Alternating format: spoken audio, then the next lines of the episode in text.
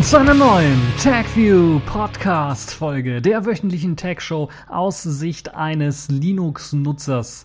Wie versprochen habe ich mir jetzt einige der Chaos Communication Camp 2015 Recordings angeschaut und möchte euch so, ja, die drei Top-Favoriten, die ich jetzt so rausgepickt habe, ein wenig vorstellen. Ich habe es nicht geschafft, wirklich alle zu schauen, weil da gibt es ganz, ganz viel Material, aber zumindestens die drei Top-Kandidaten habe ich in dieser Sendung drin. Dann haben wir natürlich wieder ein Thema, wo einige sagen, oh nein. Oh nein, nicht du schon wieder. Es geht nämlich wieder mal um einen Super-Akku, diesmal vom MIT und von Samsung entwickelt. Und worum es darin geht, schauen wir uns später genauer an. Dann haben wir Web.de und GMX, die können nun auch PGP-Verschlüsselung auf ihrer Web-Oberfläche mithilfe des äh, Mail Velop Plugins. Dann ein neues Dateisystem, BCache-FS, ein X4 XFS Stabilitätsprogramm für ButterFS und ZFS. Ja, könnte sehr interessant sein. Dann die Kategorien in dieser Woche. Da haben wir eine Dauerpfeife, denn Microsoft ist schon wieder mal Pfeife in dieser Woche geworden. Und wir haben die Distro der Woche und äh, dann noch ein bisschen Sailfish der Woche. Fangen wir aber zunächst einmal an mit dem Chaos Communication Camp. Ja, wie bereits gesagt, ich habe es nur geschafft, drei Kandidaten jetzt rauszusuchen, äh, die ich sehr spannend fand und jetzt auch vorstellen möchte. Ähm, es gibt natürlich noch viel, viel mehr Videos. Ich werde natürlich auch den Link dranhängen, wo ihr euch alle Recordings anschauen könnt. Ich habe es nicht geschafft, alles durchzuschauen. Vor allen Dingen gibt es ja auch sehr, sehr spannende Lightning Talks, die ja dann über mehrere Stunden gehen, wo jeder Präsenteur dann etwa äh, fünf oder zehn Minuten Zeit hat, dann sein Projekt vorzustellen kurz. Und da gibt es sicherlich auch sehr interessante Projekte, wo man mal reinschauen sollte. Ähm, das Neo 900 beispielsweise, das habe ich jetzt so äh, rausgepickt. Äh, fand ich recht, recht spannend, äh, nochmal die Erklärung dazu zu sehen, auch wenn ich es schon gewusst habe. Aber das sind äh, also auch äh, sehr, sehr spannende äh, Sachen. Wenn ihr also Zeit habt, äh, dann könnt ihr da sicherlich mal reinschauen. Da gibt es sehr spannende Geschichten. Ich möchte euch meine Top 3 allerdings vorstellen. Das war zum einen der Vortrag äh, mit dem wunderhübschen Titel Vor Windows 10 Update Warnung. Ihr könnt dreimal raten, wer das äh, gehalten hat. Es war natürlich wieder Rüdiger Weiß, der ja schon auf dem CCC die letzten Jahre immer wieder über Windows und seine Sicherheitsmechanismen oder auch seinem Hang zu TPM, dem Trusted Computing, und dann doch ähm, ja, ein bisschen Luft äh, rausgelassen hat, wie er dazu steht und was Windows oder Microsoft denn da alles falsch macht, auch in Sachen Hash und so weiter und so fort. Und das wird natürlich in dem Fall auch äh, wieder aufgegriffen. Diesmal geht es um Windows 10 und dem äh, Trusted Computing Zwang, der damit eingeführt wird und die Kontrolle, die Microsoft jetzt hat über den PC, wenn wir darüber hören, dass Microsoft jetzt auch in der Lage ist, mit Windows 10 ja vermeintlich illegale Software oder auch Spiele einfach zu blockieren oder sogar von der Festplatte zu löschen, dann ist das doch schon ein sehr, sehr starkes Stück und äh, ja, recht intelligent gemacht von Microsoft, dass man das Update teilweise kostenlos zur Verfügung stellt. Ähm, selbst äh, ja, das Gerücht ging herum, dass selbst sogar äh, Piraterie-Versionen von Windows 7 oder 8 dann auf Windows 10 geupdatet werden konnten.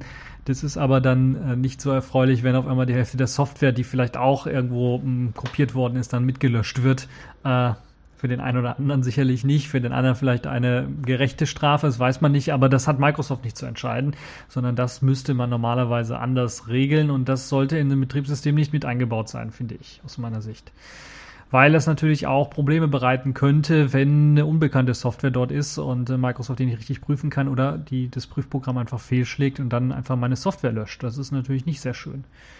Zum anderen wird natürlich in dem Talk auch darauf hingewiesen, was Microsoft alles für Schindluder treibt mit ihren Verschlüsselungs- und Hash-Verfahren.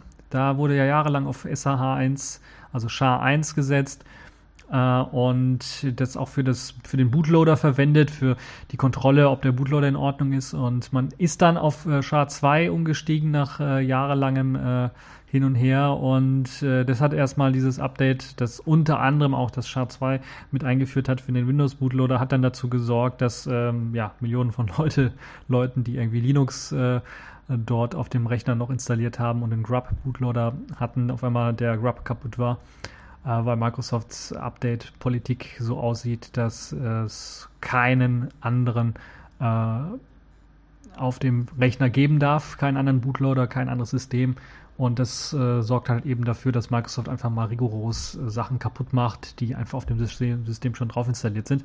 In dem Fall den Linux Bootloader Grub kaputt gemacht haben. Der kann natürlich auch für FreeBSD oder was anderes stehen. Äh, oder booten. Äh, Heiko kann es auch booten und alles Mögliche. Und das sorgt halt eben dafür, dass Microsoft es immer schwieriger macht auch. Und es ist wohl das Ziel, alternative Systeme drauf zu installieren. Es fängt damit an, dass Microsoft jetzt natürlich Windows 10 auch kostenlos verteilt und wir wissen natürlich, FreeBSD, Linux, Haiku und andere Systeme sind meistens auch kostenlos, äh, stehen einem kostenlos zur Verfügung. Das hört aber da nicht auf, sondern es geht dann noch weiter mit den ganzen Spezifikationen, wo Microsoft ja auch die PC-Welt in ihren Händen hält. So war es vorher, Windows 7, Windows 8 Zeiten, noch möglich, dass es beispielsweise Secure Boot bei UEFI abschaltbar war. Jetzt steht in den Microsoft-Regularien drin, dass das nur noch optional abschaltbar sein soll. Das heißt, man kann den Schalter im BIOS im UEFI einbauen oder auch nicht. Ähm, und äh, kann man durchaus vorstellen, momentan vielleicht noch nicht, aber später, dass dann Hersteller da hingehen und sagen, nö, warum soll man da das Ganze abschaltbar machen? Wir machen nur Secure Boot drauf, das kannst du nicht abschalten und dann haben wir eine schwarze äh, gelockte Kiste, wie unsere Smartphones oder sowas. Die sind erstmal ähm, gelockt und dann kann kein anderer mehr richtig drauf zugreifen. Äh, warum ich das jetzt sage, und einige werden jetzt aufschreien, naja, das stimmt doch nicht, es gibt doch auch Linux-Distros, die mit äh, Keys daherkommen und auf Secure Boot booten können. Ja, das stimmt, aber die wichtige Besonderheit ist hier, dass die ganzen Linux-Distros nur durch Microsofts Gnaden auf den Rechnern booten können, weil Microsoft hier wieder die Schlüssel in den Händen hält. Denn Microsoft ist derjenige, der diesen Schlüssel bereitstellt, der es einem ermöglicht, auf diesen UEFI Secure Boot Systemen bootbar zu sein. Weil die meisten Hersteller eben auch Windows unterstützen wollen, benutzen sie halt eben diesen Windows-Schlüssel oder einen Microsoft-Schlüssel. Und Microsoft hat einen Schlüssel, der eben für diese Rechner alle ähm, lauffähig ist, dann auch äh, ausgeliefert für die Linux-Distros, denen diese also bereitgestellt. Aber Microsoft hat in der Vergangenheit schon diverse Schlüssel einfach blockiert. Das sorgt dann dafür, dass bei einem Firmware-Upgrade oder bei einem Neukauf eines PCs diese Schlüssel nicht mehr funktionieren.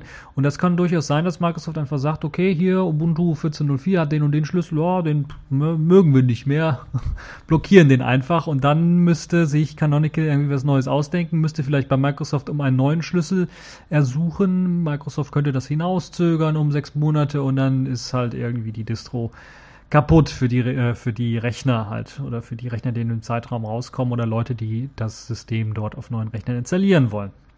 Das ist natürlich nicht sehr schön, so ein Bootsystem nach Microsofts Gnaden zu erzeugen. Ähm, und ja, in dem Vortrag wird darauf eingegangen, wird nochmal ganz deutlich gezeigt, was so die Tricks von Microsoft sind, wo Microsoft richtig Schwierigkeiten hat, was Updates angeht oder allgemein, was die Qualität ihrer Software angeht. Ähm, äh, wir hatten ja Microsoft, wir haben ja Microsoft diesmal auch schon wieder als Pfeife der Woche, weil sie es einfach nicht hinkriegen, nicht gebacken bekommen und denen dann den PC-Markt so zu überlassen, weil sie ja im Grunde genommen dann der nicht nur der Marktführer sind, sondern und auch einem Monopolisten überhaupt zu erlauben, zu entscheiden, was auf meinem PC zu laufen hat, das ist schon ein sehr, sehr starkes Stück oder dem überhaupt die Macht zu geben, dass, äh, dass sie in Versuchung geraten könnten, das zu äh, machen, das ist schon ein sehr, sehr starkes Stück. Und das wird in diesem Vortrag auch wunderbar noch einmal aufgezeigt. Ja, ich will mich nicht zu, zu lang dran aufhalten, weil ich nicht allzu viel verraten möchte. Ihr solltet euch natürlich selber auch anschauen. Ich möchte nur so ein bisschen auf die, auf die stärksten Stichpunkte hm, drauf acht geben. Und ein Talk, den ich sehr spannend fand, wo ich aber wirklich, wirklich wenig verraten möchte, ist der Talk von ähm, von den Netzpolitik.org-Machern. Äh, die zwei haben auf dem ähm, CC-Camp dann ähm, den Vortrag gehalten, Kontrolle ist gut, äh, Hashtag Landesverrat ist besser. Und ähm, da geht es natürlich, wie könnte es anders sein, um die Landesverratsnummer und äh, die ganze Geschichte, wie es überhaupt dazu kam, wann diese Dokumente veröffentlicht worden sind, wann sie das erste Mal ähm, davon gehört haben, dass da Ermittlungen stattfinden, die sie zunächst einmal nicht auf sich selbst bezogen haben und so weiter und so fort. Also die ganze Geschichte mit den ganzen Hintergründen, wie es von Anfang an losging und was, wo sie erst einmal auch gedacht haben, dass das alles eine kleine Nummer sein wird, weil dann äh, zwei, drei Wochen später oder sowas dann der Heiko Maas mit seiner ähm, äh, mit seiner Vorratsdatenspeicherung angetanzt kam und äh, dann die Leute dann nur noch das im Kopf hatten und äh, ihr eigenes Thema dann, äh, ihr eigentliches Thema dann vergessen hatten. Ähm, wie es dazu kam und ein paar nette, lustige Anekdoten wurden auch erzählt. Zum Beispiel, dass äh, als dann der Vorwurf erhoben worden ist, der öffentlich wurde und sie Spenden dann eingesammelt haben, ihre Server zusammengebrochen sind, äh, dann sogar ihre Bank, also die Bank, wo ihr, äh, wo, wo sie ihr Netzpolitik.org Konto haben, dann die IBAN-Nummer von Netzpolitik.org vom, vom Konto getwittert hat. Also solche netten Anekdoten, das ist, äh, sicherlich auch eine, eine schöne Sache. Deshalb solltet ihr unbedingt immer reinhören in diesen Talk, äh, der ganz deutlich zeigt, äh, was äh, dort passiert ist und äh, wie die zwei Blogger das dann jetzt so wahrgenommen haben aus ihrer Sicht. Und deshalb kann ich euch das nur empfehlen. Ich will nicht allzu viel davon erzählen, weil sonst würde ich das zu sehr spoilern. Deshalb schaut auf jeden Fall mal da rein. Was ich äh, dann doch noch ein bisschen was in einer Ausführlichkeit etwas äh, erzählen möchte, weil es doch ein was trockenes Thema ist und der Talk so ein bisschen hm, teilweise auch trocken ist. Also ich hatte kurze Tendenzen einzuschlafen an einigen Stellen. Deshalb habe ich, möchte ich das so ein bisschen mal was zusammenfassen. Ist äh, ein Thema, was mir auch sehr am Herzen liegt, weil ich das äh, doch sehr ärgerlich finde wenn ich das mal vergleiche, wenn ich in Urlaub fahre. Ihr kennt das sicherlich, Urlaub jetzt hier, ich wohne in Köln, das heißt äh, Holland beispielsweise ist nicht so weit weg äh, oder andere Länder. Wenn man da mal in Urlaub fährt, dann wird man merken, wenn man in so einer etwas größeren oder auch kleineren Stadt unterwegs ist, äh, findet man da offenes WLAN. Das heißt, man kann sich einfach per seinem Smartphone, was man da sowieso immer rum, äh, rumträgt, dann in diesem WLAN einloggen, muss nicht auf die teure äh, Roaming-Gebühr äh, für Internet dann setzen und hat dann kostenlos Internet und kann dann da zumindest ein paar Newsartikel oder sowas lesen. Es reicht natürlich nicht aus, um Videos oder sowas runterzuladen, da wissen wir alle, das ist einfach zu langsam, aber äh, die neuesten News mal abzuchecken, E-Mails zu checken, Twitter-Nachrichten oder soziale Netzwerke abzuchecken allgemein das ist alles äh, möglich und ähm, kann dann auch beim Kaffee trinken oder sowas dann passieren. In Deutschland sieht das ganz anders aus. Deshalb äh, der Talk die Offline Fragezeichen, das drohende WLAN-Sterben und was wir dagegen tun können. Und äh, da geht es halt um die Situation hier in Deutschland, wo durch die rechtliche Unsicherheit es dazu geführt hat, dass wir ja, offene WLANs einfach kaum anzutreffen haben. Es gibt zwar immer wieder Projekte, auch von Städten. Ich glaube, die Stadt Köln hier hat jetzt äh, Im letzten Jahr oder in diesem Jahr war es die große WLAN-Initiative ausgerufen und möchte, dass in der Innenstadt zumindest offenes WLAN zur Verfügung steht. Aber sie hat natürlich auch so ein bisschen was äh, Probleme, was die rechtliche Geschichte angeht. Dort hat bisher immer Störerhaftung und Co. Äh, dagegen gestanden und ein bisschen geschadet. Das Problem ist, dass jetzt äh, dieses Gesetz immer noch sehr unklar ist und der Gesetzentwurf, der jetzt vorliegt, der das Ganze regeln soll, im Grunde genommen ähm, nichts richtig regelt, sondern die Unsicherheiten weiterhin bestehen bleiben und nur in marginalen Teilen einige Sachen besser geregelt werden. Ja, die Hauptfrage dreht sich um darum, wenn man so einen WLAN-Repeater aufstellt oder ein WLAN äh, aufmacht und offen äh, anbietet, ob man dann als WLAN-Anbieter nun auch ein Provider ist, der aus dieser Rechtshaftung ausgeschlossen werden kann oder ob man es nicht ist. Da gab es halt ein BGH-Urteil, Bundesgerichtshof-Urteil, also eines der höchsten Gerichte, äh, das eben äh, doch dazu gekommen ist. Äh, das war äh, das Sommer unseres äh, Lebens äh, Gerichtsurteil oder das unter dem Namen bekannt ist, weil es halt eben um diesen Song ging. Und äh, da wurde dann doch jemand verdonnert dazu, dass er halt eben doch haftbar gemacht werden kann. Und das ist recht interessant gewesen, weil untere Instanzen bei anderen oder ähnlichen Fällen in dem Fall anders gehandelt, anders äh, geurteilt haben und dann doch gesehen haben, dass solche offenen WLAN-Anbieter, die das also explizit machen, dann äh, wie Provider also nicht haftbar gemacht werden können für solche Geschichten. Ja, dann gibt es jetzt die digitale Agenda, die sogenannte, die ja auch von unserem Bundeswirtschaftsminister, dem dicken Siggi, äh, also Sigmar Gabriel, dann äh, vorangebracht werden soll. Und im Grunde genommen steht da drin, dass man kein freies WLAN haben möchte. Das wird natürlich nicht offen so richtig kommuniziert, weil das eben dazu führt, dass Leute dann sagen, Hä, was soll denn das? Ist doch Blödsinn und äh, es wird so ein bisschen was unter der Hand gemacht, aber freies WLAN äh, so steht dann äh, auch in den Dokumenten drin, wenn man sich das mal wirklich durchliest, äh, fördert die Kriminalität und deshalb darf es eigentlich nicht passieren. Und deshalb sind so aberwitzige Sachen und Ideen äh, aufgekommen, dass man so eine Art Vorschaltseite machen muss oder einem, der jetzt das WLAN benutzen möchte, und das kann man halt meistens nur mit der Vorschaltseite, wenn man das offen macht, äh, der muss halt erstmal einen Vertrag unterschreiben oder anklicken, dass er das jetzt alles macht und äh, die Rechte äh, einbehält. Das kann man also mit einer Vorschaltseite machen. Ansonsten müsste man jedem, der jetzt hier auf der Straße rumläuft, fragen, ob er gerade in meinem WLAN eingeloggt ist und dann müsste er mal kurz unterschreiben, dass er keinen Mist äh, macht. äh, deshalb mit der, so einer Vorschaltseite ist das getan. Also da müsste man jedes Mal äh, erst einmal das Ganze abnicken. Ist natürlich nervig, wenn man nur kurz E-Mails abhören möchte, abfragen möchte, sich ins WLAN einloggt, dann geht das nicht.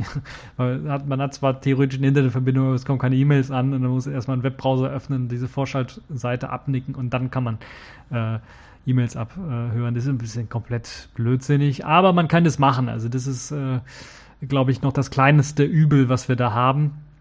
Ähm, diese Vorschaltseite ist natürlich gegen Rechtsverletzung nicht richtig praktikabel, weil äh, das ist, äh, das ist äh, da kann man doch keinen von mit abhalten. Das ist so, als ob man Terroristen äh, fragt, hier muss die Euler unterschreiben, dass du keine terroristischen Anschläge, Anschläge machst. Dann kriegt er natürlich auf, ja, ja, ja. Äh, ist kompletter Humbug. Aber naja, das ist noch das kleinere Übel.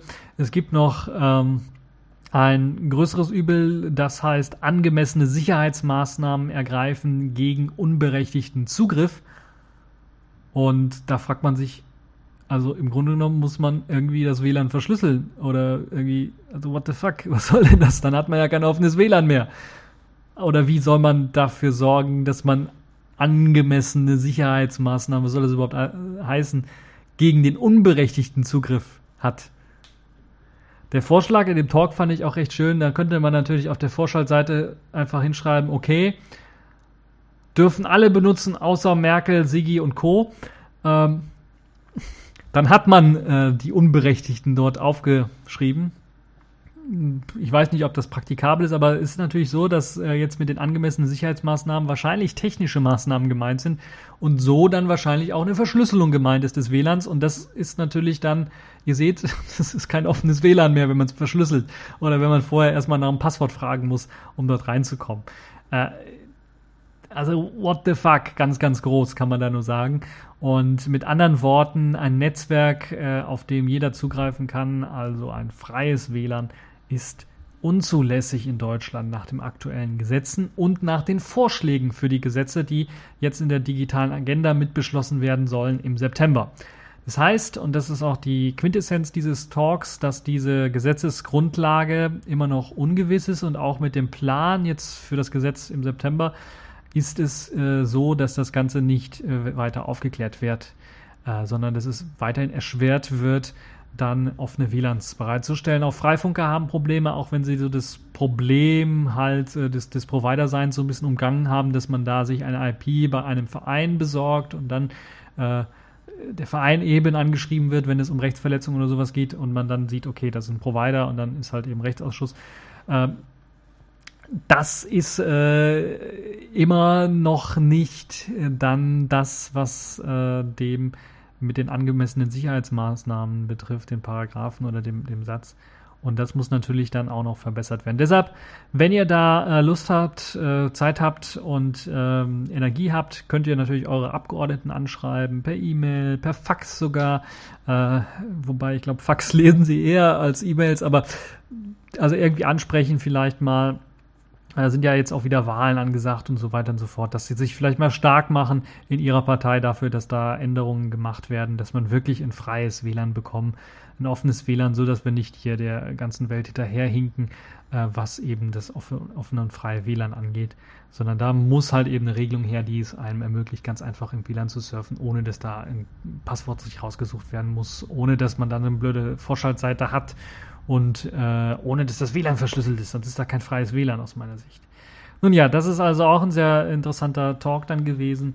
Äh, haben mal so zusammengefasst. Wie gesagt, das ist so ein Talk, den solltet ihr nicht unbedingt kurz vorm Schlafengehen anhören, weil ansonsten schla schläft, äh, schläft ihr dann wirklich da ein, äh, sondern das ist so ein Talk, den vielleicht zum Aufwachen äh, oder einfach mal beim Mittagessen oder sowas, wenn ihr da Zeit hat, mal reinzuhören. Das ist auch sehr spannend, wenn es euch überhaupt interessiert, natürlich.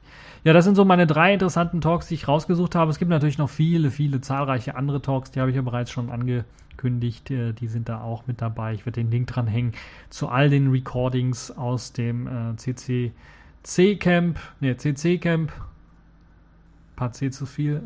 Chaos Communication Camp, drei C sind's. Und äh, schaut euch dann die Recordings an, vor allen Dingen dann auch die Lightning Talks, wo dann auch spannende Projekte vorgestellt werden. Ja, kommen wir jetzt mal wieder zu einem Thema, das in dieser Woche von, vom MIT und von Samsung vorgestellt worden ist und wo ich ja bereits schon gesagt habe, wieder einmal ein Super-Akku, der vorgestellt worden ist. Die Forscher vom MIT und von Samsung sollen den fast perfekten Akku geschaffen haben, so sagen sie zumindest selbst. Und die Besonderheit ist, dass man ein festes Elektrolyt verwendet. Das soll so ein bisschen die Nachteile von herkömmlichen Lithium-Ionen-Akkus beseitigen. Wir wissen es ja, so wie Batterien sind auch diese Lithium-Ionen-Akkus oder Lithium-Polymer-Akkus flüssig innen drin. Und das Elektrolyt, also das, was das Strom leitet, ist, äh, um das mal sehr laienhaft darzustellen, ihr wisst sicherlich, wenn ihr in dem Bereich seid, viel mehr darüber als ich. Ähm, das ist normalerweise flüssig und äh, in den meisten Akkus wird es halt eben äh, in dieser flüssigen Form äh, ausgeliefert und es sorgt halt eben dafür, dass, dass, äh, äh, dass Apple beispielsweise in ihrer Lithium-Polymer-Akkus äh, vermeintlich auch einen kleinen Sprengstoff eingebaut haben und ein extra ähm, ein extra Material eingebaut haben, was den Akku aufbläht, wenn der Akku seine Endlebenszeit erreicht hat, so dass halt eben die Flüssigkeit nicht rausläuft. Das äh, hat nichts mit dem normalen Aufblähen des Akkus zu tun, das man sicherlich auch das ein oder andere Mal kennt. Das ist aber eher ungewollt, kommt durch Überladung und, und andere Geschichten.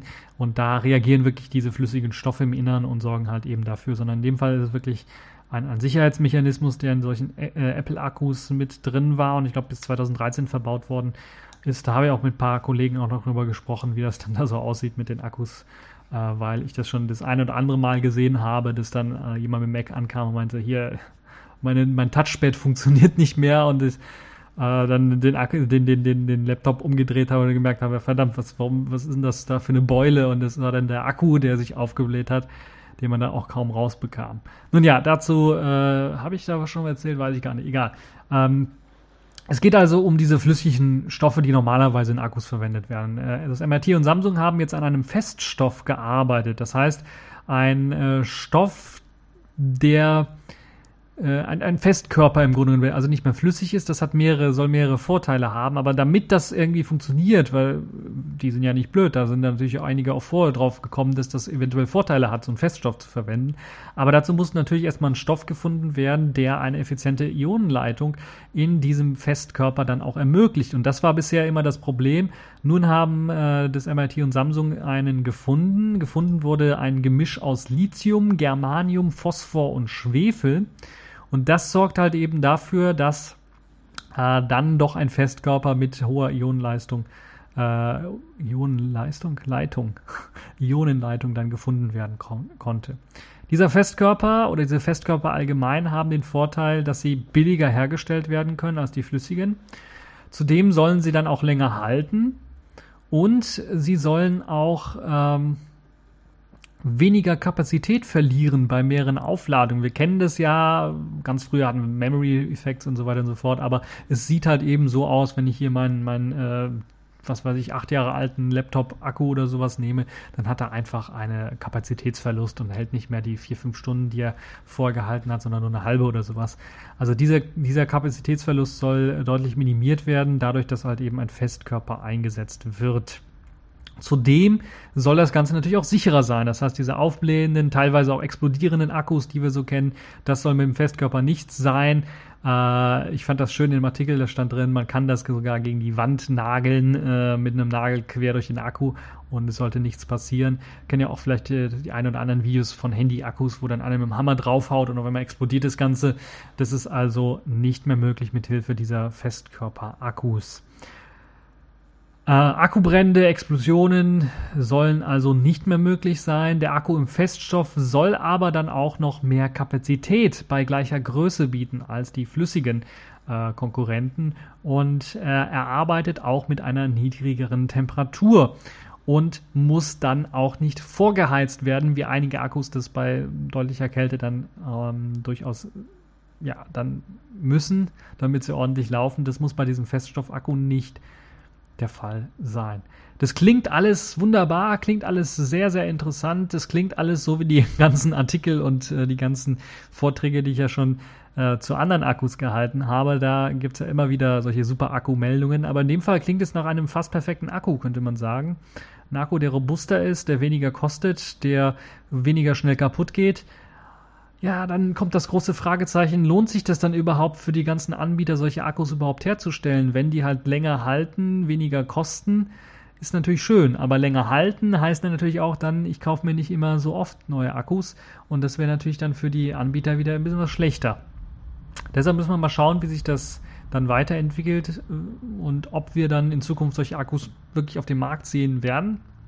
Ich habe bereits schon, glaube ich, letztes Jahr auch und vorletztes Jahr über solche Akkurevolutionen immer wieder mal berichtet, äh, wo dann der Super-Akku irgendwie erfunden worden sein soll. Wir haben bisher noch nichts auf dem Markt gesehen von diesen Super-Akkus, sondern immer noch unsere herkömmlichen Akkus mit ein paar leichten Veränderungen. In dem Fall ist es eine Technologie, okay, da ist Samsung mit beteiligt. Äh, Samsung hat natürlich ein Interesse, weil sie ja auch äh, jetzt auch fest eingebaute Akkus in ihren Smartphones beispielsweise haben, aber weil sie natürlich auch in dem Markt sehr groß sind und äh, eventuell pushen die das wirklich nach vorne und könnten dann irgendwann mal so ein Gerät rausbringen. Aber solange ich so ein Gerät noch nicht mal in den Händen gehalt, ha, gehalten habe oder mal eine richtige Präsentation gesehen habe, äh, wo so ein Gerät dann mal vorgestellt wird mit so einem Akku, ähm, würde ich mal sagen, abwarten und Tee trinken. Ähm, also bisher hat es noch keiner zur Serienreife geschafft. Hoffen wir mal, dass es eventuell dieser dann schaffen wird von den Akkus halt.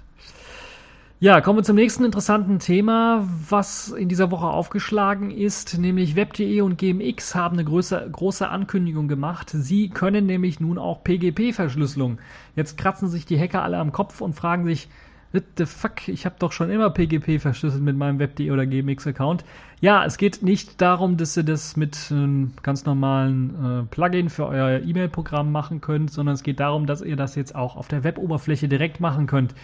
Äh, GMX und Web.de haben dazu eben äh, in ihre Web-Oberfläche mit eingebaut und mit einem Produzenten äh, gearbeitet, mit MailVelop zusammengearbeitet, die ein Browser-Plugin zur Verfügung stellen, das für den äh, Chrome bzw. Chromium und Firefox zur Verfügung steht und es einem erlauben soll, dann zumindest erst einmal auf den Desktop-Systemen äh, dann E-Mails direkt auf der Web-Oberfläche zu verschlüsseln und auch zu entschlüsseln.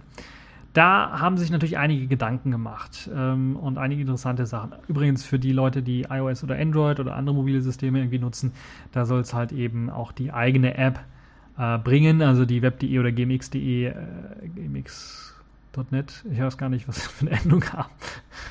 Also Web.de und GMX App, die soll äh, jeweils dann auch diese Verschlüsselung dann anbieten oder die Entschlüsselung anbieten.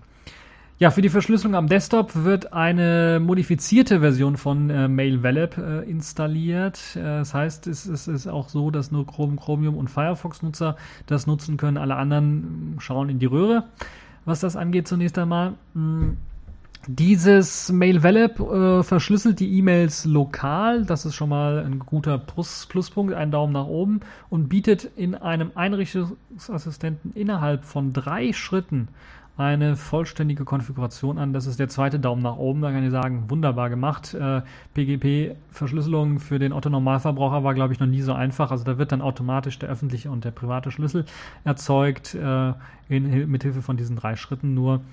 Und äh, jetzt kommt der spannende Teil. Was wird eigentlich mit den Schlüsseln gemacht? Hm, die erzeugten Schlüssel werden dann in einem verschlüsselten Container erst einmal gepackt. Und dieser verschlüsselte Container wird dann auf einem 1 und 1 Server gespeichert. 1 und 1, was haben die mit GMX oder Web.de zu tun? Weiß ich auch nicht, aber auf jeden Fall sieht es so aus. Verschlüsselt wird der Container dort abgelegt. Das heißt, im Grunde genommen verschlüsselt, ich hoffe dann auch mit dem eigenen Key verschlüsselt und nicht mit einem äh, binär, einem, einem generierten, einem, nicht binär-Key, wie heißen die, gen generischen Key, den äh, WebD oder GMX irgendwo rumliegen hat. Das wäre schlecht. Sondern das wird also mit dem eigenen Key verschlüsselt in dem Container und dann auf dem 1 1 Server gespeichert, um dann auch später abrufbar zu sein. Ihr wisst, das muss natürlich im Web laufen irgendwie selbst wenn ihr an einen anderen Rechner geht, auch dort MailValab installiert habt, muss dann irgendwie dann der Schlüssel irgendwie besorgt werden. Deshalb ist das äh, in dem Fall in dem Container gespeichert und natürlich auch als Backup äh, falls man den Rechner platt macht oder solche Geschichten. Ja, äh, das dazugehörige 26-stellige Passwort bleibt beim Nutzer. Das ist das Passwort, was zum Verschlüsseln des Containers benutzt wird. Und äh, ich bin mir nicht sicher, ob das jetzt auch das für den privaten Schlüssel ist. Also da ist noch ein bisschen, äh, muss man noch schauen. Also ich habe da noch nicht reingeschaut, ich habe äh, das noch nicht ausprobiert, aber das könnte durchaus sein, dass das auch für den privaten Schlüssel benutzt wird. Äh, auf jeden Fall bleibt dieses Passwort bei dem Benutzer und wird nicht irgendwo hochgeladen. Das ist äh, auch eine tolle Idee. also, eigentlich ist das selbstverständlich, aber wir wissen von Web.de, von, von äh, der E-Mail und anderen Katastrophen, dass das nicht immer so selbstverständlich ist. Nun ja, mit diesem äh, können dann auch andere Geräte irgendwie das Schlüsselpaar erhalten. Das heißt, man muss nur das Passwort kennen und dann hat man die Möglichkeit, dass auch andere Geräte dann das Schlüsselpaar bekommen. Eins und eins soll keinen Zugriff auf den Container haben, ist klar, weil es halt eben sehr stark verschlüsselt ist. Der öffentliche Schlüssel wird dann auch noch auf einem web.de bzw. GMX gepflegten Verzeichnis abgelegt und äh, mit dem E-Mail-Konto verknüpft, was man hat. Das soll natürlich dafür sorgen, dass wenn ich jemanden, der auch jetzt GMX benutzt oder sowas, von meinem Web.de-Konto eine verschlüsselte E-Mail schicke und der hat meinen öffentlichen Schlüssel nicht, dass eben automatisch von diesem öffentlichen Verzeichnis dann dieser öffentliche Schlüssel runtergeladen wird und dann die E-Mail entschlüsselt wird. Ansonsten wäre es natürlich ein bisschen was dämlich. Es ist schade, dass man da nicht ja, normale Key-Austausch-Server benutzt, die man so normal kennt für PGP und so weiter und so fort. Aber es ist verständlich natürlich, dass man das äh, für WebD und GMX Nutzer einfacher machen möchte, dass es automatisch irgendwo runtergeladen wird und solche Geschichten. Man könnte es vielleicht auch mit einem anderen normalen öffentlichen Key-Server machen, aber äh, eventuell ist da mit der Ausfallsicherheit und so weiter und so fort das eventuell ein bisschen was problematisch und da wollte Web.de und Gimmicks wollten dort eben auf einen eigenen Server setzen. Ist ein bisschen dämlich, weil da muss man den öffentlichen Schlüssel an Leute, die jetzt nicht Web.de oder Gimmicks verwenden, dann äh, trotzdem immer noch mitschicken. Ähm, naja. Äh, das Verzeichnis dient eben also dazu, diese verschlüsselten E-Mails von jemandem mit GMX oder Web.de zu entschlüsseln. Hilft euch also auch selber, wenn ihr von jemandem eine verschlüsselte E-Mail bekommt und nicht den öffentlichen Schlüssel habt. Also das Ganze gilt auch andersherum. Insgesamt gesehen finde ich das dann doch einen richtigen positiven Schritt. Also ich muss das erste Mal deutsche E-Mail-Anbieter loben in dem Sinne, dass die da jetzt mal eine vernünftige Lösung auf die Beine gestellt haben, die relativ einfach dann auch umzusetzen ist und mit einem ordentlichen End-zu-Ende-Verschlüsselungsprinzip arbeitet, das auch wirklich Ende zu Ende ist. Nicht wie bei der E-Mail, was einfach nur eine Mogelpackung war. Oder ist immer noch, wenn das überhaupt irgendjemand benutzt. Also ich fand es ja lustig, ich habe letztens irgendwo gelesen, dass es, glaube ich, keine Behörden gibt, die Web, die die E-Mails irgendwie annehmen. Das ist, glaube ich, der größte äh, Scheiterungsgrund überhaupt für dieses E-Mail, wenn es noch nicht mal eine Behörde gibt, die das annimmt. Also schon krass. Nun ja, also Web.de und GMX haben jetzt was Vernünftiges geschaffen, eine vernünftige Ende-zu-Ende-Verschlüsselung für auch den Otto-Normalverbraucher nutzbar. Der muss einfach nur einmal durch den Assistenten klicken, dann ist die ganze Sache Geschichte. Äh, ich weiß, Thunderbird-Plugins äh, oder Carmail-Plugins und so weiter und so fort machen das schon seit Jahr und Tag. Da waren die Schritte vielleicht mal vier oder fünf äh, mittlerweile sind es auch nur drei Schritte oder sowas und dann hat man äh, ähnliches eingerichtet, ist halt nur ein bisschen dann fummelig mit äh, dem Schlüssel und dem öffentlichen Schlüssel weitergeben und so weiter und so fort. Und auf dem Key-Server hochladen ist auch nicht direkt mit drin. Äh, das ist jetzt in dem Fall hier bei WebD und GMX relativ ähm, gut gelöst, wie ich finde. Also auf den ersten Blick kann ich irgendwie nichts Schädliches oder komplett falsch gemachtes entdecken, sondern sie haben eigentlich alles richtig gemacht, was ich auch hätte so machen können und was ich für gut empfinde. Das heißt, hoffentlich wird eben diese Strategie äh, dass wir alle verschlüsselte E-Mails jetzt nur noch rund schicken und dass vielleicht sich andere Leute dran, andere E-Mail-Anbieter sich äh, anschließen, dann auch zum Standard. Also Google Mail ist so ein großer E-Mail-Anbieter, der könnte sicherlich auch so ein Konzept übernehmen. Äh, und äh, vielleicht wird es da so einen zentralen ähm, Key-Server für öffentliche Schlüssel geben. Ähm, von allen E-Mail-Anbietern, die dann äh, automatisch dann die Sachen auch bei ihren äh, Web-Oberflächen dann runterladen können und dann die E-Mail auch wieder entschlüsseln können. Nun ja, das also mh, hm, mein Fazit so ein bisschen zu dem WebD und GMX-Vorstoß, jetzt nun PGP-Verschlüsselung machen zu wollen. Das finde ich eine gute Idee und die scheint auch gut umgesetzt zu sein. Kommen wir zu einem weiteren sehr interessanten Thema, nämlich Bcash FS. Bcash Davon habt ihr sicherlich schon mal gehört. Das ist dieses, dieser Caching-Mechanismus, der in Linux in dem Kernel eingebaut worden ist um es zu ermöglichen, Festplatten zu beschleunigen, weil wir wissen ja, Festplatten haben immer sehr große Kapazitäten, SSDs kleinere, SSDs sind aber deutlich schneller. Aber um Festplatten ein bisschen was zu beschleunigen, hat man sich äh, überlegt bei dem Bcache-Team, dass man eventuell SSDs einfach als Auslagerungsspeicher, als Zwischenspeicher, als Cache verwendet. Deshalb eben Bcache, weil B-Trees wiederverwendet werden für das Cachen. Und ja, diese Beschleunigung von Festplatten äh, mit Hilfe eines Caches, das eben auf einer schnellen SSD liegt, ist halt der zentrale Bestandteil von Bcache gewesen. Bcache hat man dann mittlerweile so weit entwickelt, dass jetzt aus Zufall, naja, nicht ganz aus Zufall, aber dass man es jetzt äh, zu einem vollständigen Dateisystem auch aufgebläht hat oder einfach zu einem vollständigen Dateisystem gemacht hat äh, und entwickelt hat. Und äh, mit einigen wichtigen Zielen, wie ich finde. Und das könnte das äh, ja, Dateisystemumfeld rund um Linux doch ein bisschen was auf, äh, aufmotzen, denn es geht darum, dass man an Zuverlässigkeit äh, gewinnen möchte im Dateisystem. Äh, B-Tree-Dateisysteme, da kennen wir ButterFS, das in Sachen Zuverlässigkeit ah, so ein bisschen gespalten ist. Also bei mir läuft es ohne Probleme. Das Einzige, wo es Probleme macht, ist halt, wenn die Festplatte vollläuft oder der, die SSD vollläuft und äh, man Dateien nicht mehr löschen kann, weil halt Copy and Write und ihr kennt die Geschichten. Ähm, Bcachefs hat sich als Ziel vorgenommen, die Zuverlässigkeit von X4 oder einem XFS-Dateisystem mit der Feature-Vielfalt von einem ButterFS oder ZFS-Dateisystem zu vereinigen. Es bietet jetzt bereits schon Copy and Write Support mit Prüfsummen und mit Komprimierung an, also eines der zentralen Features, die auch bei ButterFS bzw. ZFS mit eingebaut sind. Und man kann es natürlich auch mit mehreren Festplatten nutzen. Ist natürlich im, äh, liegt in der Natur der Sache, weil dafür wurde es ja ursprünglich gemacht. In dem Fall natürlich als SSD-Auslagerung, aber man kann es natürlich dann auch mit äh, anderen Festplatten nutzen und eine kann dann als Cache für die andere herhalten. RAID-Systeme äh, sollen dann sicherlich auch relativ einfach dann möglich sein, denke ich. Es ist aber noch nicht komplett fertig, das muss man dazu auch noch sagen. Es befindet sich momentan in einem Alpha-Stadium. Es fehlen noch ein paar Sachen, fast Feature-Complete könnte man sagen. Das, was momentan noch fehlt, so was auf der Agenda des Entwicklers steht, ist die Snapshot-Funktionalität, die sehr nützlich ist. Also die benutze ich vor allen Dingen, wenn es darum geht, mal ähm, Updates oder sowas zu testen auf meinem Linux-System. Dann mache ich vorher einfach einen Snapshot, installiere dann das Update und wenn irgendwie was in die Hose gegangen ist, kann ich einfach meinen anderen Snapshot booten. Ist eine super tolle Sache auf einem ButterFS-Dateisystem. Dauert auch nicht lange, kopiert auch nicht viel rum. So ein Snapshot ist innerhalb von Sekunden erstellt und äh, wirklich eine tolle, geniale Sache. Schön, dass das dann auch mit Einzug hält hier in äh, Bcachefs oder zumindest Einzug erhalten soll. Ist noch nicht drin, wird aber kommen mit Sicherheit. Äh, X4, da hat man ja auch was angekündigt, dass es irgendwann mal sowas geben soll. Das ist aber schon drei, vier Jahre her. Ich habe bisher noch nichts davon gesehen. Würde mir das auch wünschen, weil das äh, wirklich sehr, sehr viel Arbeit abnimmt. Ansonsten muss man halt eben mit LVM arbeiten und dort halt eben Snapshots erzeugen, was ein bisschen fummeliger ist. Aber naja, geht alles. Ja, die Stabilität soll allerdings bereits existieren für Bcache FS, so dass eben keine große Gefahr für Datenverlust entsteht. Aber natürlich gibt es immer den Disclaimer, Alpha-Version, äh, da könnte immer was schiefgehen. Also nicht auf einem Produktivsystem einsetzen, würde ich mal sagen.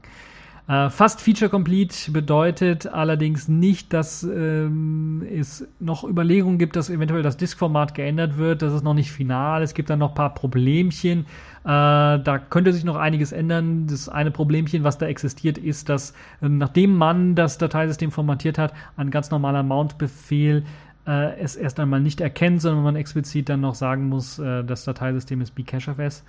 Äh, beim ersten Mal, beim, beim zweiten Mal nicht mehr. Was da ganz genau das Problem ist, könnt ihr euch selber durchlesen. Ich weiß gar nicht, habe ich das verlinkt? Sollte im Artikel, habe ich nicht verlinkt. Ist aber im Artikel, glaube ich, ist ein Link zur um, Linux Mailingliste, die habe ich mir auch durchgelesen als, als Quelle.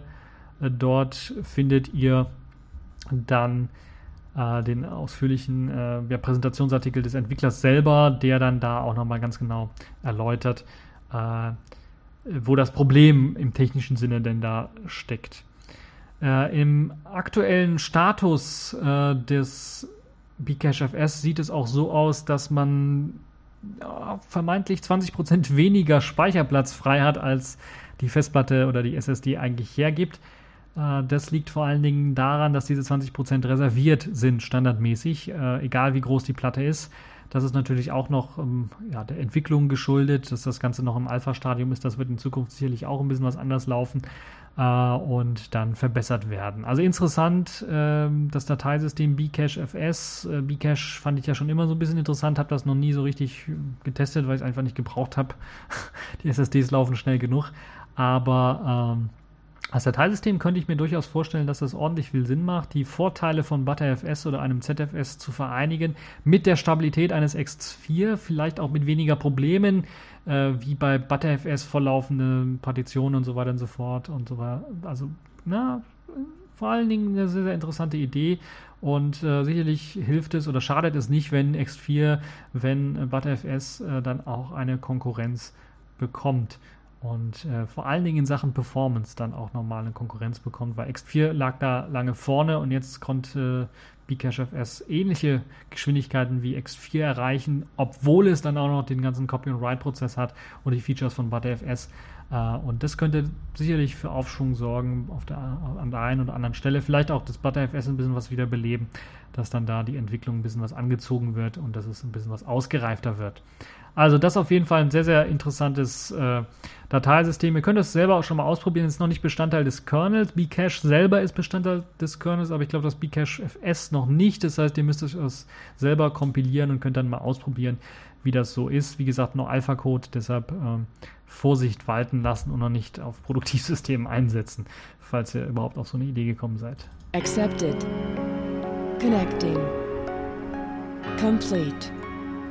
System activated. All systems operational.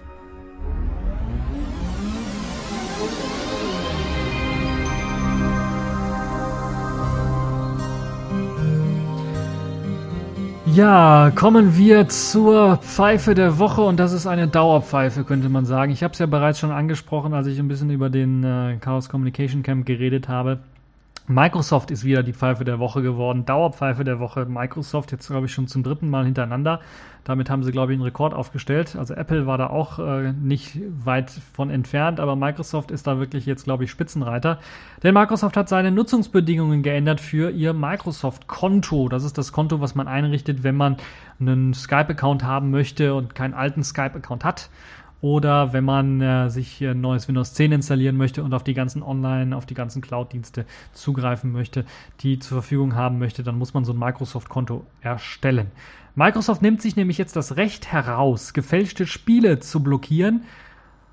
Aber nicht nur das, sondern auch die Nutzung unerlaubter Hardware-Geräte zu unterbinden. Das mit den Spielen habe ich ja schon erklärt. Wenn da ein Spiel oder eine Software gefunden wird, die vermeintlich illegal ist, kann Microsoft es einfach blockieren oder sogar löschen aber dass jetzt sogar unerlaubte Hardware-Geräte unterbunden wird, der Zugriff auf unerlaubte Hardware-Geräte ist schon ein sehr, sehr starkes Stück. Stellt euch mal vor, jetzt rein theoretisch, was soll überhaupt ein unerlaubtes Hardware-Stück sein? Also ich kann mir nichts vorstellen, was irgendwie unerlaubt sein soll. Nur unerlaubt im Sinne von Microsoft. Ach, das ist ein Konkurrenzprodukt, das müssen wir sperren, so nach dem Motto. Also theoretisch wäre es möglich, wenn Microsoft deine zwei billig China-Maus nicht gefällt, diese einfach unbenutzbar zu machen unter Windows. Und erst wenn du dann die teure Microsoft Premium Maus erworben hast, kannst du diese dann, dann auch wieder nutzen. Das wäre eine Strategie, eine wunderbare Strategie, um seine eigenen Produkte nach vorne zu bringen oder um irgendwie Geld zu verdienen, dadurch, dass man einfach Konkurrenzprodukte ausschaltet. Äh, und äh, das, ich, also das ist ja, also da fällt mir nicht mehr viel zu ein. Das ist genau das, was in dem Chaos Communication Camp Vortrag äh, vor Windows 10 wird gewarnt oder wie hieß er? Habe ich wieder vergessen, egal. Das ist genau das, was, was dort angesprochen wird.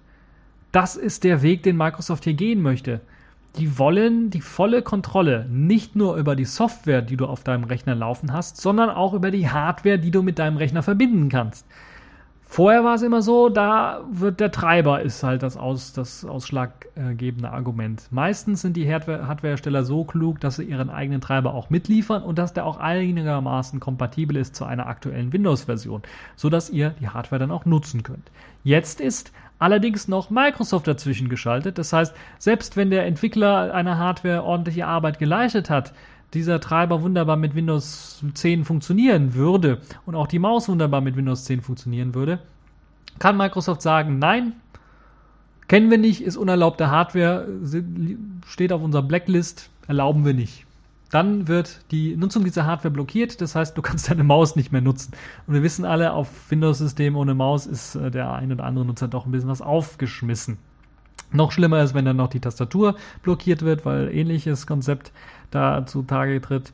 Also, also, was kommt denn da noch? Also ich kann mir das, ist, ich komme da wirklich, also wie blöd muss man sein, Microsoft solche Rechte zu gewähren. Also da muss doch irgendeiner einschreiten und sagen, nee, das dürfen die nicht machen, das geht doch nicht. Also eventuell dann noch, also was kann da noch kommen? Premium-Hardware für Microsoft nur noch mit Premium-Version von Windows. Das heißt, die Premium-Maus funktioniert nicht mehr mit der Windows Home Edition, sondern du musst dir eine Windows Premium Edition kaufen, damit deine Premium Microsoft Maus mit deinem Premium Windows funktioniert. Auch eine Möglichkeit, um Geld zu verdienen. Also das ist alles möglich mit dieser Technologie, die Microsoft jetzt eingebaut hat, mit diesen Rechten, die sich Microsoft einfach herausnimmt für das Windows-Konto. Also bisher ist noch kein Fall bekannt, aber die Nutzungsbedingungen sind erstmal allesamt äh, für die Tonne, würde ich mal sagen. Also das ist wirklich komplett für die Tonne und da muss irgendeiner einschreiten. Das kann doch wirklich nicht äh, wahr sein. So, solche Nutzungsbedingungen einfach reinschreiben. Ja, wir können dir einfach deine Hardware sperren, wenn wir da gerade äh, lustig sind und deine Hardware nicht, uns nicht gefällt und dein Gesicht gefällt uns nicht. Dein Benutzername gefällt uns nicht. Sperren wir mal deine Hardware komplett. Es kann doch einfach wirklich nicht angehen. Microsoft und nicht nur Microsoft, wo sind die ganzen Regierungen, wo sind die ganzen Behörden, wo sind die ganzen Leute, die das Ganze überwachen sollen, die da ein bisschen mal was äh, einschreiten müssten. Also das ist wirklich unglaublich. Ich kann euch nur alle nur empfehlen, lasst das mit Microsoft-Produkten, lasst es mit Windows 10 hm, vor allen Dingen, weil das ist, äh, also ihr kommt da, ihr fallt da in ein Loch rein und dann kommt ihr nicht mehr raus. Das ist so meine Befürchtung. Vielleicht nicht jetzt direkt, weil Microsoft möchte sich ja erstmal noch freundlich äh, geben, sodass möglichst viele Leute in das Loch reinfallen. Aber wenn dann die Leute einmal drin sind, dann wird halt eben oben der Deckel zugemacht und es ist dunkel und da kommt keiner mehr raus aus dem Loch. So sieht das Ganze aus. So, mehr möchte ich dazu auch nicht sagen. Das ist also die Dauerpfeife der Woche. Ich glaube, zu Recht die Dauerpfeife der Woche. Microsoft mit, äh, also mit so einer Blödheit äh, da vorzugehen, das ist einfach un unglaublich. Das macht wirklich den PC-Markt kaputt. Das macht wirklich, es behindert Innovationen, weil man sich vorher vielleicht noch eine Lizenz irgendwann mal besorgen muss bei Microsoft, dass die Hardware dann mit seinem Windows funktioniert. Also es reicht nicht mehr einen Treiber zu schreiben, sondern man muss sich noch eine Lizenz besorgen. Und wenn Microsoft der Firmenname nicht interessiert, äh, die Firma nicht interessiert oder äh, dann sieht, okay, das ist so ein Hardware-Teil, das könnten wir eigentlich produzieren, um mehr Geld zu verdienen, das ist so innovativ, das können wir gar nicht zulassen, das müssen wir kopieren und dann machen wir es selber und wir sperren das, dass das nicht benutzt werden kann von der kleinen Firma, dann hat, haben wir wirklich hier, da ist die Kacke wirklich am Dampfen, also gewaltig am Dampfen. So, genug dazu. Kommen wir mal zu erfreulicheren Themen. Kommen wir zu Dis zur Distro der Woche.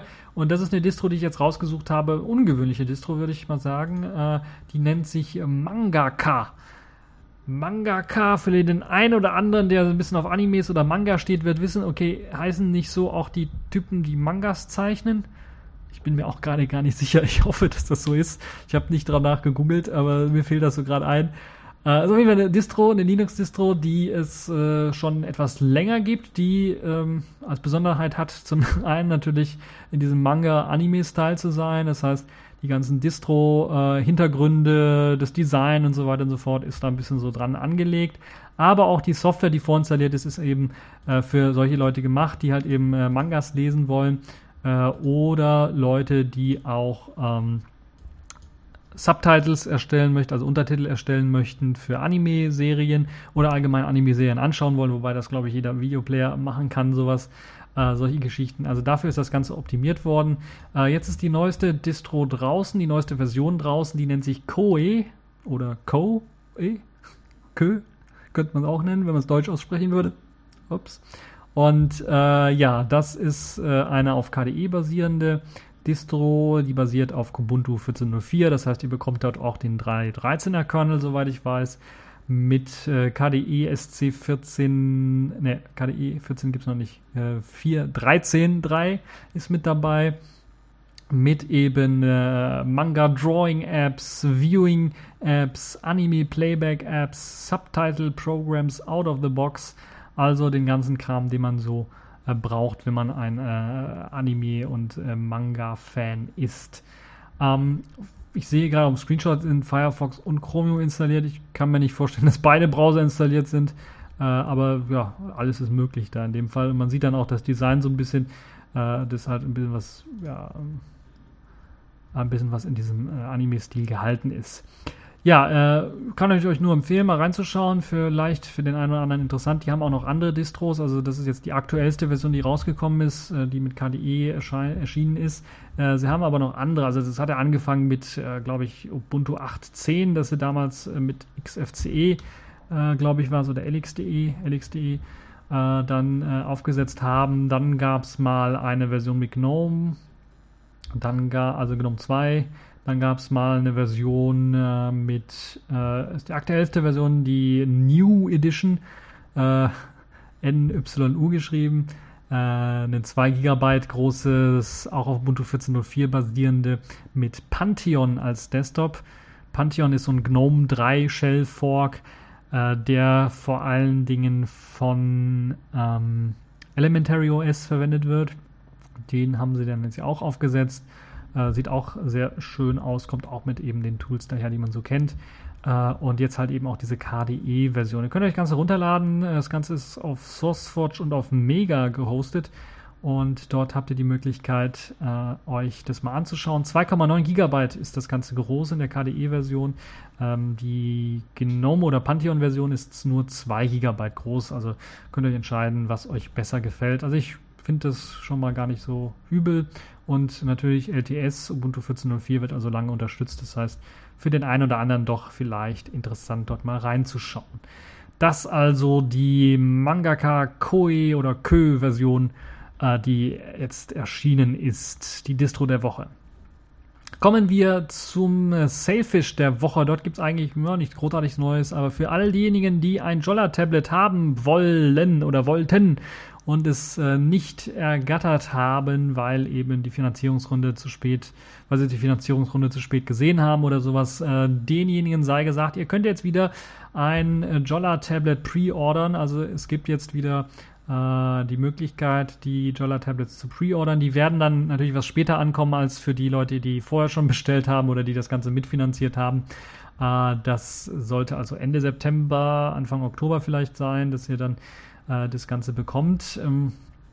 Aber das ist natürlich bei solchen Geschichten immer, äh, kann es immer Verzögerungen geben. Das Ganze kommt natürlich mit Sailfish S 2.0 daher, ist etwas teurer geworden als bei der Finanzierungsrunde natürlich, weil eben die Finanzierungsrunde die Leute natürlich ein bisschen was äh, auch Anreiz bekommen sollten, dann mitzufinanzieren zum einen, zum anderen natürlich dann auch einen Vorteil davon haben sollen. Das heißt, es kostet in der 32 GB Variante 267 Euro und in der 64 GB Variante 299 Euro. Das Jolla Tablet also äh, wieder vorbestellbar für die Länder in der EU, Norwegen, Schweiz.